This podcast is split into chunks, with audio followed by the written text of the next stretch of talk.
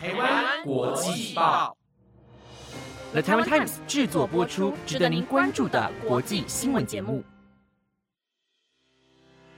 欢迎收听台湾国际报，我是佳琪，带您来关心今天一月五号的国际新闻重点。本节目由 Hans 汉斯美食赞助播出。Hans 是一个分享美食的 IG 账号，不管是甜点、饮品或是主餐类，只要你想得到的类型，Hans 都有。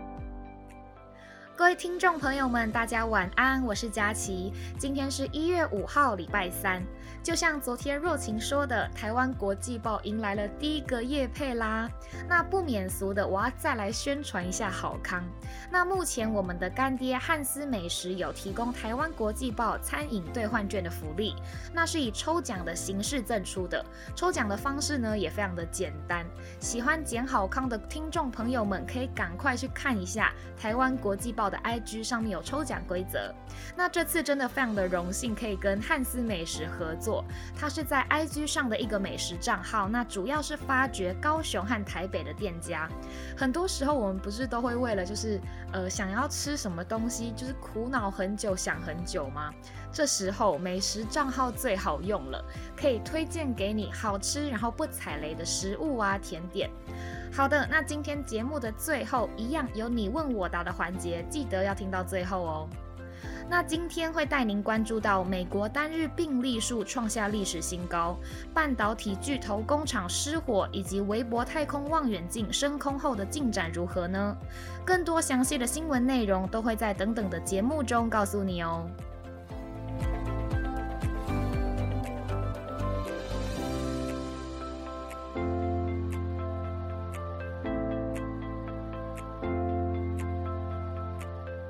首先，第一则新闻带您关心到荷兰半导体产业巨头艾斯摩尔 （ASML） 目前在全球的十六个国家和地区中提供服务。而艾斯摩尔在德国当地时间一月三号表示，ASML 在德国柏林的工厂中发生火灾，不过所幸没有任何人员伤亡。更提及到了现在要评估对供应生产造成的影响还为之过早。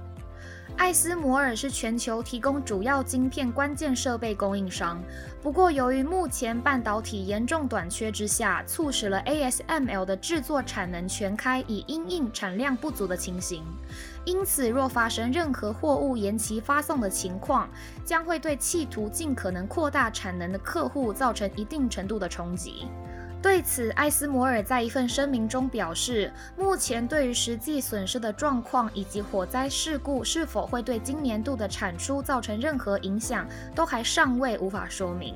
并提及到了会需要花费几天的时间来评估损害，将会尽快更新资讯并回报市场。而经过艾斯摩尔在德国工厂发生火灾的消息传出之后，股价稍稍下跌大约百分之零点三，来到每股七零四点四欧元的价位。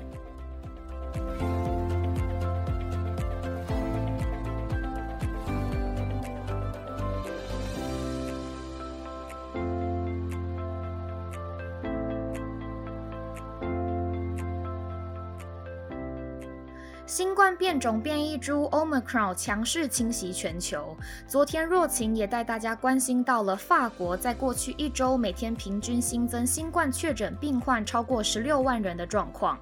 而今天要带您关注到美国境内疫情情形。在经过圣诞与跨年假期之后，美国疫情大幅度的升温，更在当地时间一月三号的单日确诊病例数超过了一百万人。疫情爆发至今已经有两年多的时间了，而此次美国的单日确诊病例数也创下了历史新纪录。在此之前的最高纪录是在二零二一年五月份，印度单日病例数的四十一万四千人。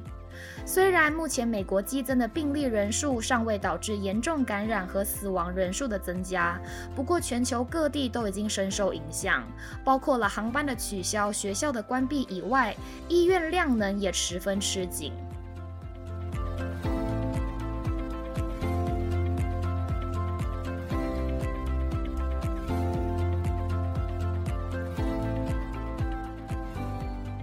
去年的十二月二十六号，新化有带大家了解美国太空总署与欧洲太空署合作的詹姆斯韦伯太空望远镜发射的消息，而今天将会带您持续关注升空后的动态进展。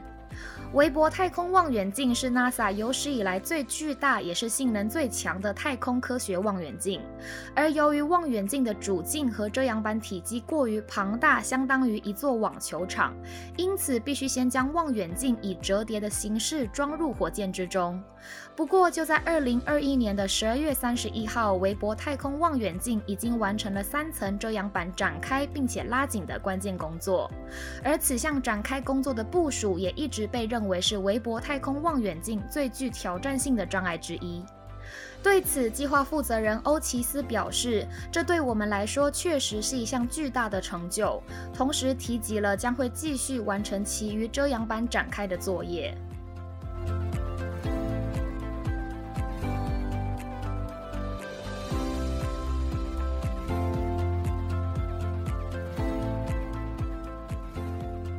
美国最大的电动汽车龙头特斯拉，在二零二一年十二月三十一号，在中国西部的新疆地区开设了新的展示中心。不过，由于目前新疆地区的人权问题引起了外界的担忧和忧虑，因而导致特斯拉展店的行为引发了人权组织的批评。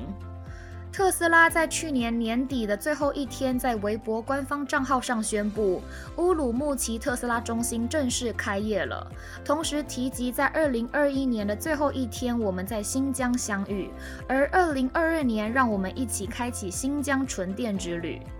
针对特斯拉此举，美国最大的穆斯林维权组织美国伊斯兰关系协会敦促特斯拉以及特斯拉执行长马斯克应该要关闭展示中心，并停止对于种族灭绝的行为给予经济支持。而美国制造业联盟和美国共和党联邦参议员卢比欧双双对于特斯拉在新疆展店的行为表示不满。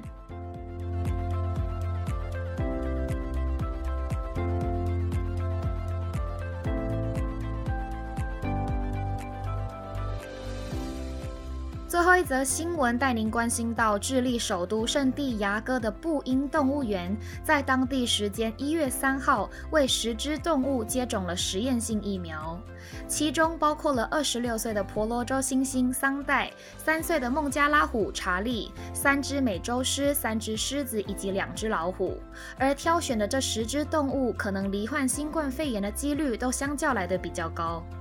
动物们首次接种第一剂疫苗的时间是在二零二一年十二月十三号，而在一月三号，他们接种了第二剂的实验疫苗。对此，布因动物园兽医部门负责人塞利斯表示：“我们的想法是保护最容易感染新冠病毒的动物，同时间测试疫苗是否能产生免疫力。如果可以的话，疫苗的保护力能持续多久的时间？”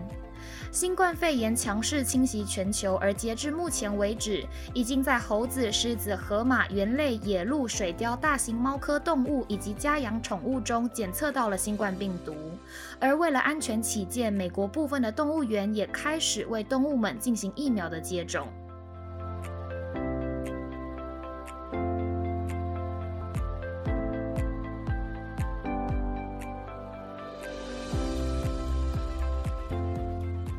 上新闻皆由 The Taiwan Times 制播，感谢您的收听。不知道大家对于今天的哪一则新闻最感兴趣呢？都可以留言告诉我你的想法哦。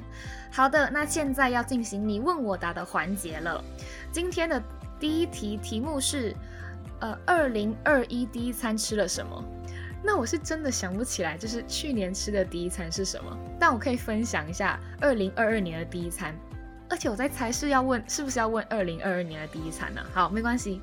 那今年我吃的第一餐是火锅。我还记得那时候就是跨年那几天都还蛮冷的，再加上我家这里有下雨的关系，然后前一天又比平常晚睡，那隔一天吃火锅真的超级舒服又暖胃，赞。那再来第二题是安排过年过年旅游了吗？那我们家每一年的固定行程是会回台南阿妈家，然后另外还有在想，就是要不要去宜兰？好像北部比较近一点的旅游选择，大家都会往宜兰，就是那个方向去。我觉得宜兰非常好哎，就是呃，不像可能台北啊，节奏比较紧凑，就是蛮可以这样悠哉悠哉放松的。不过去回的车程真的很容易塞，很容易塞车，一定要避开就是佳节放假的尖峰时段。好的，那今天你问我答的环节就到这边结束喽。各位听听众也可以跟我留言分享你们的过年有什么样的安排哦。我是佳琪，那我们下礼拜三见喽，拜拜。